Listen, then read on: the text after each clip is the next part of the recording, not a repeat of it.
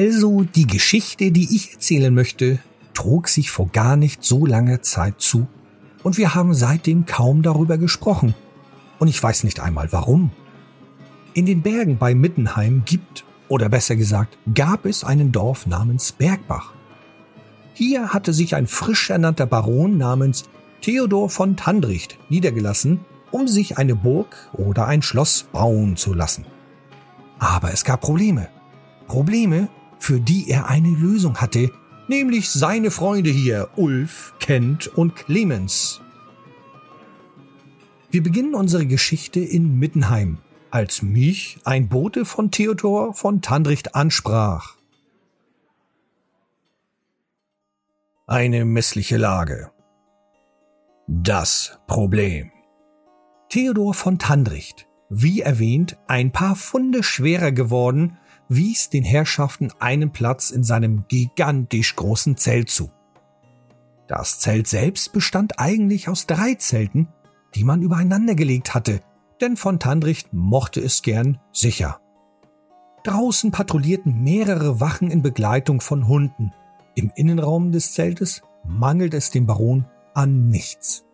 Es war alles vorhanden selbst Trennwände in Form von estialischen Wänden hatte man eigens dafür scheinen lassen, so dass Theodor mehrere Räume unter ein Dach bringen konnte. Wohlbemerkt ein Zeltdach. Die Herrschaften betraten also das Esszimmer, in dem ein Ofen auf Hochtouren beheizt wurde. Hier standen gemütliche Sessel aus Bretonia und auch Teppiche aus Arabia lagen hier auf dem Holzboden, den man sehr fachmännisch verlegt hatte. Es war teures Parkett. Theodor von Tandricht lebte in diesem Zelt besser als so manch Adeliger in seinem steinernen Haus. Genau. Der Luxus war überall ersichtlich. Kerzenstände aus Gold, Ölgemälde und teures Geschirr waren nur ein paar der Dinge, die exorbitant teuer waren. Überall wuselten Diener herum, junge und alte, auch Hunde huschten von Zimmer zu Zimmer. Herr König hier fand das toll. Er machte glatt mit. Nun aber, man saß zusammen und trank etwas. Da hielt von Tandricht einen seiner geliebten Monologe, denn er hörte sich gerne reden. Meine Freunde, einerseits ärgert es mich, Ihre Hilfe wieder einmal in Anspruch nehmen zu müssen. Andererseits aber gibt es neben Ihnen, meine Herren, kaum jemanden, den ich diese Art der Problemlösung zutrauen würde. Sicherlich gibt es jemanden, doch ich kenne diesen jemand noch nicht. Das ist eine der Gründe, warum ich Sie habe rufen lassen. Wie sich an Ihren Gesichtern erkennen lässt, brennen Sie darauf zu erfahren, um was es geht, oder? Genau, habe ich mir gedacht. Ich spanne Sie aber nicht länger auf die Folter, meine Herren. Also, worum geht es? Folgendes. Meine Arbeiter laufen mir davon. Ja, schlimmer noch, Sie weigern sich, die Wälder nordöstlich von hier zu betreten, geschweige denn die Bäume dort zu fällen. Das treibt meine Expansion nicht gerade voran, wie Sie sehen können. Der lächerliche Grund für die Arbeitsverweigerung ist dämlicher als angenommen.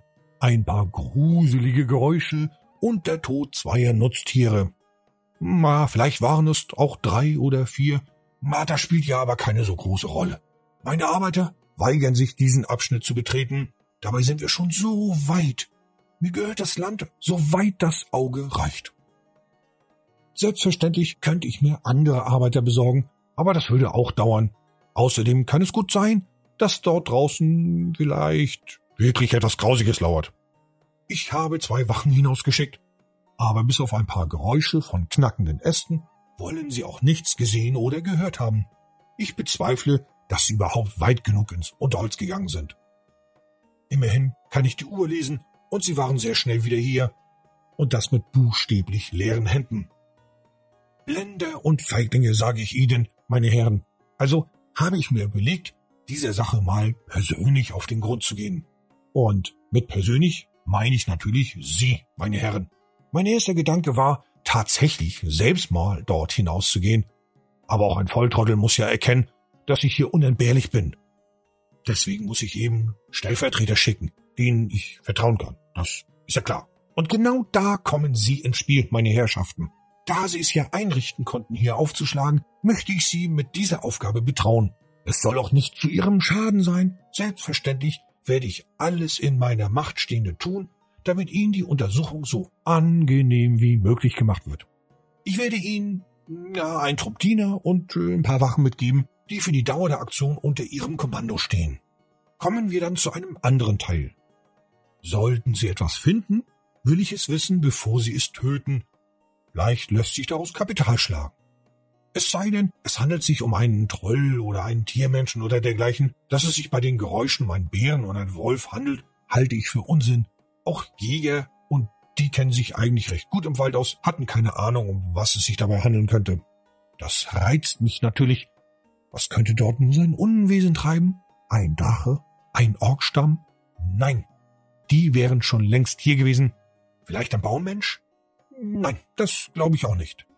Wie dem auch sei, Finden Sie es heraus und lassen Sie es mich wissen, wenn Sie etwas gefunden haben. Von Tantricht ließ anschließend und währenddessen immer wieder Leckereien auftischen, Süßigkeiten verschiedenster Art. Kent stopfte sich gar die Taschen voll, Ulf genoss die seltenen Früchte. Theodor von Tanricht wies jedem einen eigenen Diener zu und verwies auf ein Zelt, welches er für die Herrschaften hatte herrichten lassen. Er bot sogar die Dienste einiger seiner hübschen Dienerinnen an. Clemens sagte da nicht nein, er wollte noch ein Bad nehmen und sich dann mit einer Dienerin vergnügen.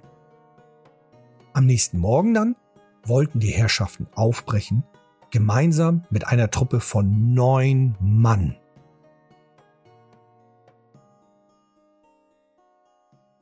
Die Nacht Kent zog sich mit Herr König in das beheizte und außerordentlich edle Zelt zurück, welches ihm zugewiesen wurde. Er machte es sich gemütlich, packte die Süßigkeiten aus, die er sich zuvor in die Tasche gesteckt hatte, und fing zu naschen an. Herr König bettelte wie gewohnt, bekam jedoch nichts. Am späten Abend dann entließ Kent den Diener, der die ganze Zeit vor dem Zelt stand. Irgendwann schlief er dann zusammen mit seinem Hund. Herr König dachte kurz vor dem Einschlafen an den hässlichen Mittenländer draußen bei der Wache am Zelt. Hätte ihn Kent nicht festgehalten, hätte er ihn fertig gemacht. Aber morgen war ja auch noch ein Tag, dachte er, und schlief ein. Ulf betrat ein Zelt ähnlich wie das von Kent.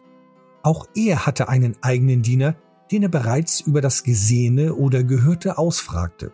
Dieser verwies lediglich auf Fabian Blind und den alten Emil.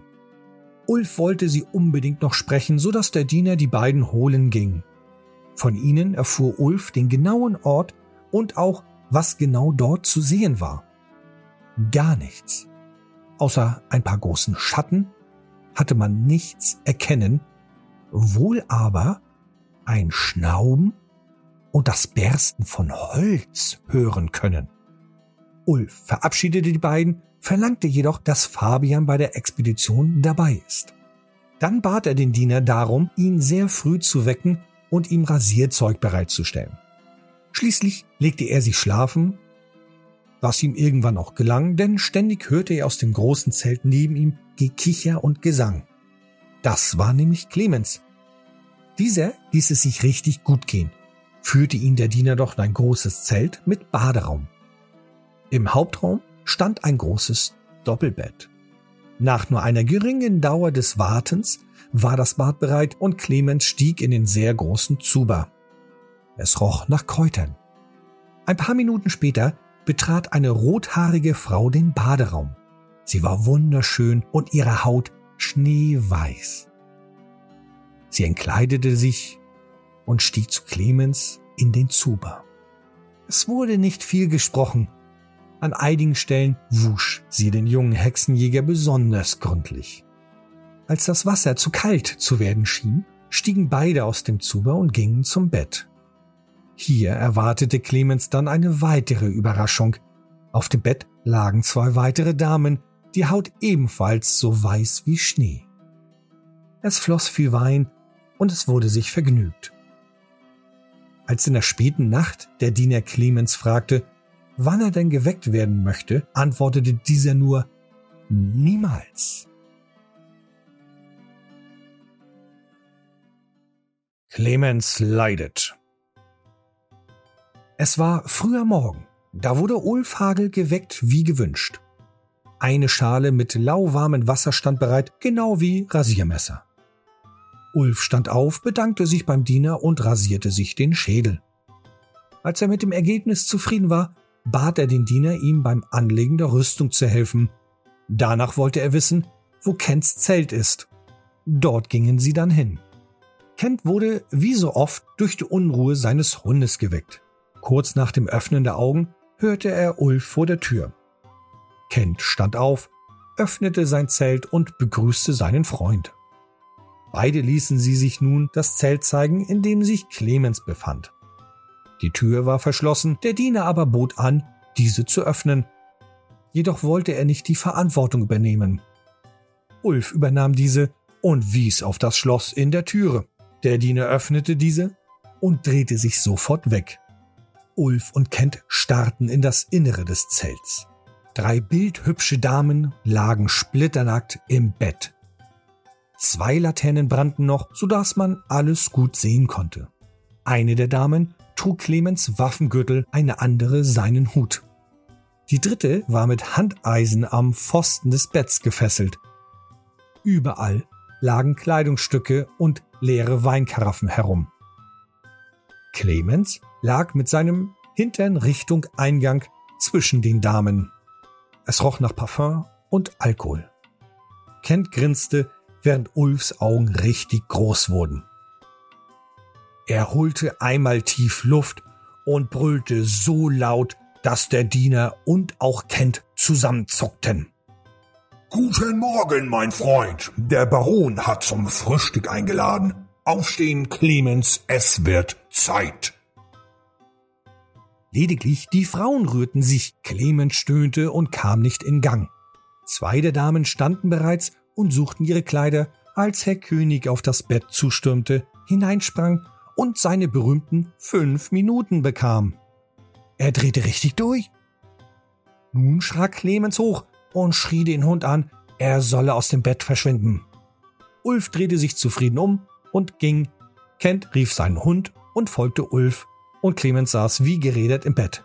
Er war fix und fertig. Auf in die Berge. Nach dem Frühstück, es war noch dunkel, trafen sich die teilnehmenden Personen vor dem großen Zelt. Rucksäcke wurden gepackt und Ausrüstung überprüft. Der letzte im Bund war nicht etwa Clemens, sondern ich, der darauf bestand, mitzukommen. Nun wurden Routen geplant und es wurde über das Vorgehen gesprochen. Von Tandricht verabschiedete die Gruppe, welche sich dann auf den Weg machte. Der Himmel war wolkenbehangen, so dass es nicht richtig hell zu werden schien. Als sie bereits seit zwei Stunden unterwegs waren, war es immer noch irgendwie dunkel. Für Ulf war der Weg beschwerlich, da er Rüstung, Hammer und Rucksack mit sich herumschleppte. Clemens half ihm, aber so, dass es die anderen nicht mitbekamen. Dafür war Ulf sehr dankbar. Trotz des Mangels an Sonne war es dennoch sehr warm. Gelegentlich pfiff der Wind mal zwischen den Felsen und der Bäume herum, so richtig abgekühlt hatte es sich aber nicht. Ulf schimpfte nur, seine Laune hatte schnell einen Tiefpunkt erreicht. Er hoffte nur, dass er heute noch irgendetwas mit seinem Hammer erschlagen könnte. Die anderen Männer der Gruppe hielten ihre Schnauze. Ulf war eigentlich der Einzige, der ständig meckerte und herumnörgelte. Mal waren es die Felsen, die zu steil waren, mal waren es die bescheuerten Sträucher, die einen die Sicht versperrten, so dass man nicht sehen konnte, wo man hintritt. Mal war es zu warm und mal war der Wind zu stark. Ulf fand immer etwas zum Aufregen. Kent, Lars und Clemens kannten das ja schon und grinsten bei jeder Beschwerde. Die anderen hielten sich verängstigt zurück. Ständig drohte die Situation mit Ulf zu eskalieren, dabei war es das ganz normale Verhalten des Ritters. Nachdem die Gruppe am Nachmittag den Ort erreicht hatte, wo Fabian blind die Geräusche gehört hatte, machte man Rast. Clemens schlug vor, die Nacht hier zu verbringen, die anderen wollten eigentlich lieber wieder ins Lager. Außerdem hatte Clemens, der nun auch wieder vollkommen ausgenüchtert war, ein merkwürdiges Gefühl, besonders hier.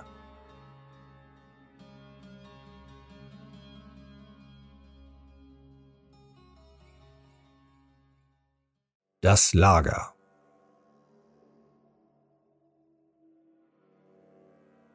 Es wurde also ein Lager für die Nacht errichtet. Da es noch hell war, wollten sich Clemens, Ulf und Kent etwas umsehen und nach Spuren suchen. Das taten sie dann auch. Ulf merkte schnell, dass dieses hügelige Gebiet nicht zu seinen Lieblingsorten in der alten Welt gehörte. Sein Orientierungssinn spielte ihm ständig Streiche. Kent fand einen toten Wolf, dessen Kopf fehlte.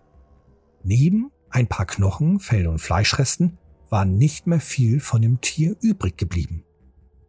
Während das Nachtlager vorbereitet wurde, dehnten die Herrschaften ihre Suche etwas aus. Hier fanden sie etwas, was ihnen den Atem verschlug.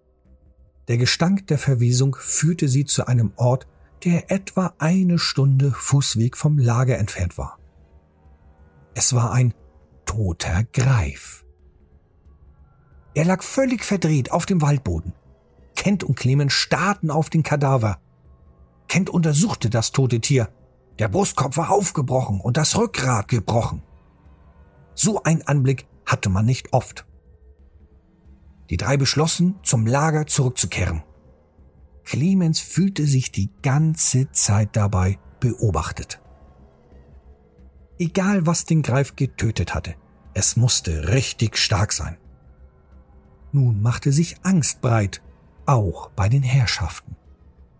Was ein Wesen wie einen Greif so leicht töten konnte, könnte sie ebenso einfach töten.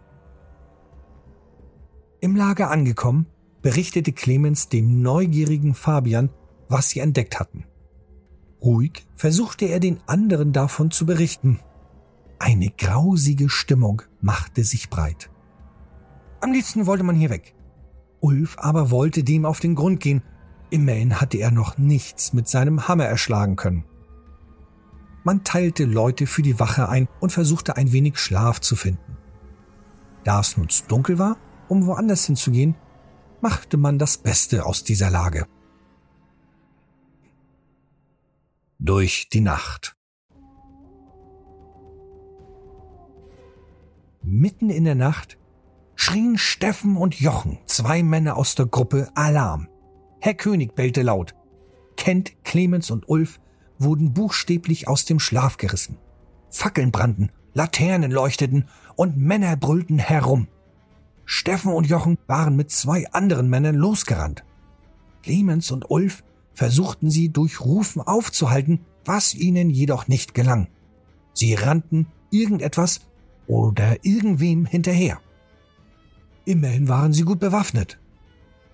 Jedoch war alles leicht chaotisch im Lager. Nun schoss auch Herr König los und folgte der Gruppe.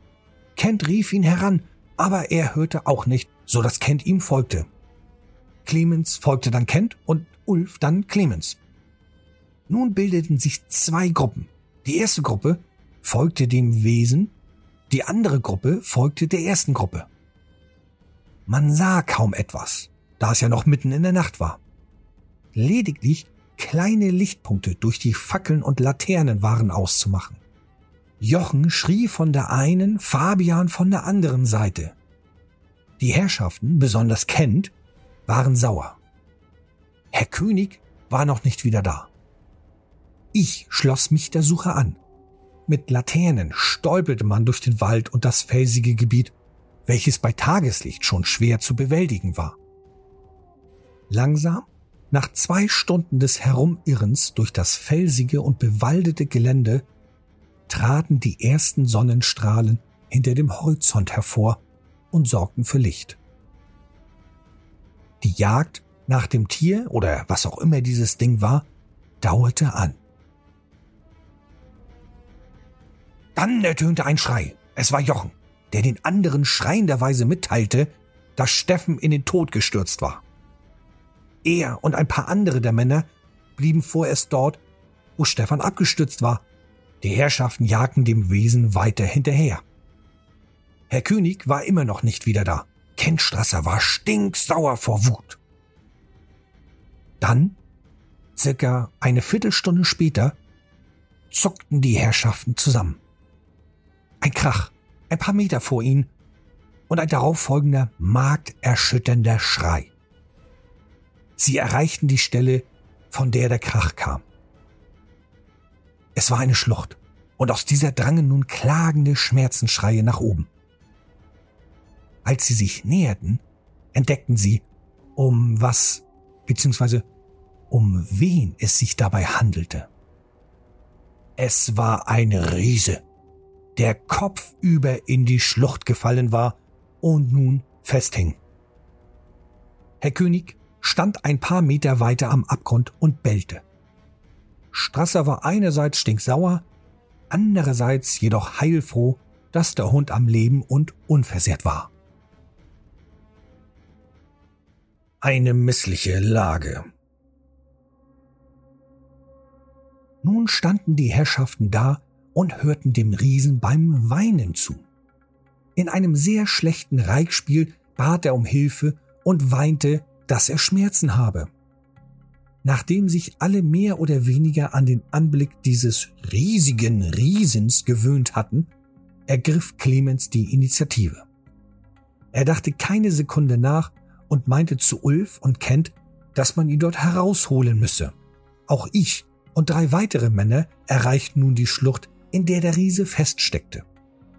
Ulf nahm sich zusammen und kletterte den sieben Meter tiefen Graben herunter, um mit dem Riesen sprechen zu können. Dieser jammerte immer Ausmachen, ausmachen. Ulf erkannte, dass der Riese offenbar eine panische Angst vor Feuer hat also löschte man alle Laternen und Fackeln. Dann stellte sich der Riese als Grompe vor. Ulf versicherte ihm, dass sie ihn von dort befreien würde, worauf Grompe ihn als Freund betitelte. Während Ulf sich mit seinem neuen Freund unterhielt, plante man von oben die Befreiung des Riesen. Niemand kam auch nur auf die Idee, den Riesen zu erschlagen. Es war fast so, als würde ein Freund in eine Falle getappt sein und nun Hilfe benötigen. Jetzt ging das Planen los. Während dieser Planungsphase weinte Grompe immer wieder vor Schmerzen. Ulf sah die dicken Tränen über das von Schmutz bedeckte Gesicht rauschen. Der Riese weinte fast wie ein kleines Kind. Selbst der ansonsten so hartgesottene Ulf Hagel hatte Mitleid mit diesem Riesen. Er versprach ihm, dass er dafür sorgen würde, dass er freikommt. So hatte man Ulf noch nie zuvor gesehen. Als die anderen Männer die Schlucht erreichten, sammelte Kent von jedem den Wasserschlauch ein. Anschließend nahm er sich noch einen Mann mit, um Wasser für den Riesen zu besorgen, denn dieser weinte, dass er Durst hätte. Ulf und Clemens hatten indes eine Idee. Es wurden Werkzeuge herangeschafft, aber das wirkungsvollste Werkzeug war Ulfs Hammer. Die Idee war, Grompe zu befreien, indem man den Felsen, in dem er steckte, aufstemmte. Ulf erklärte sich bereit, das zu übernehmen. In der Zwischenzeit brach ich mit Herr König und zwei weiteren Männern nach Bergbach auf, um Hilfe zu holen. Es dauerte fast bis zum Abend, da hatte man Grompe befreit. Der Felsen gab nach, Krompe fiel in die Schlucht, konnte nun jedoch aufstehen. Und da stand er. Ein Riese wie aus dem Bilderbuch. Ein Bilderbuch für Monster, denn ansehnlich war Grompe keineswegs. Clemens wollte dafür sorgen, dass der Riese und Theodor von Tandricht ohne Ärger nebeneinander leben können. Mehr noch, Clemens und Ulf meinten, dass der Riese wirklich sogar ein Freund werden könnte.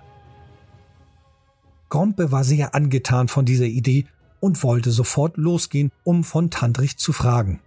Mehr als ein paar Abschiffungen hatte Grompe eh nicht davon getragen, dafür jedoch eine Handvoll guter Freunde gewonnen.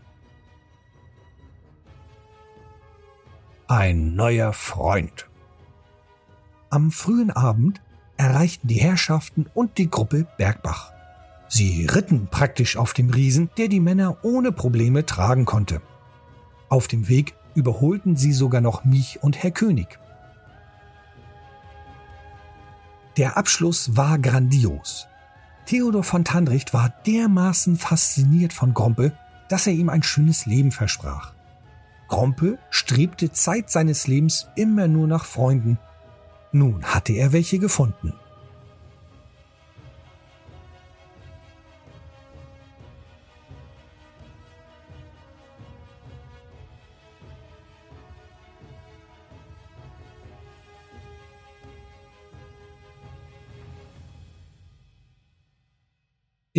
Altdorf.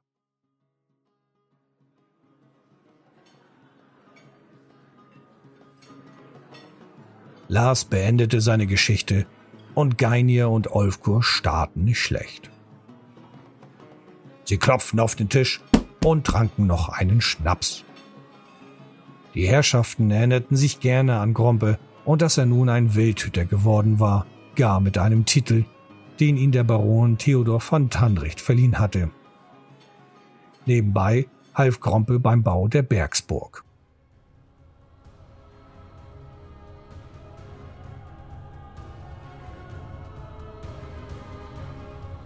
Du hörtest Die Herrschaften. Ein Spielbericht aus dem Warhammer Fantasy Rollenspiel Universum. Text Björn Bornhöft. Sprecher Thorsten Brunswick von Dämmergrau.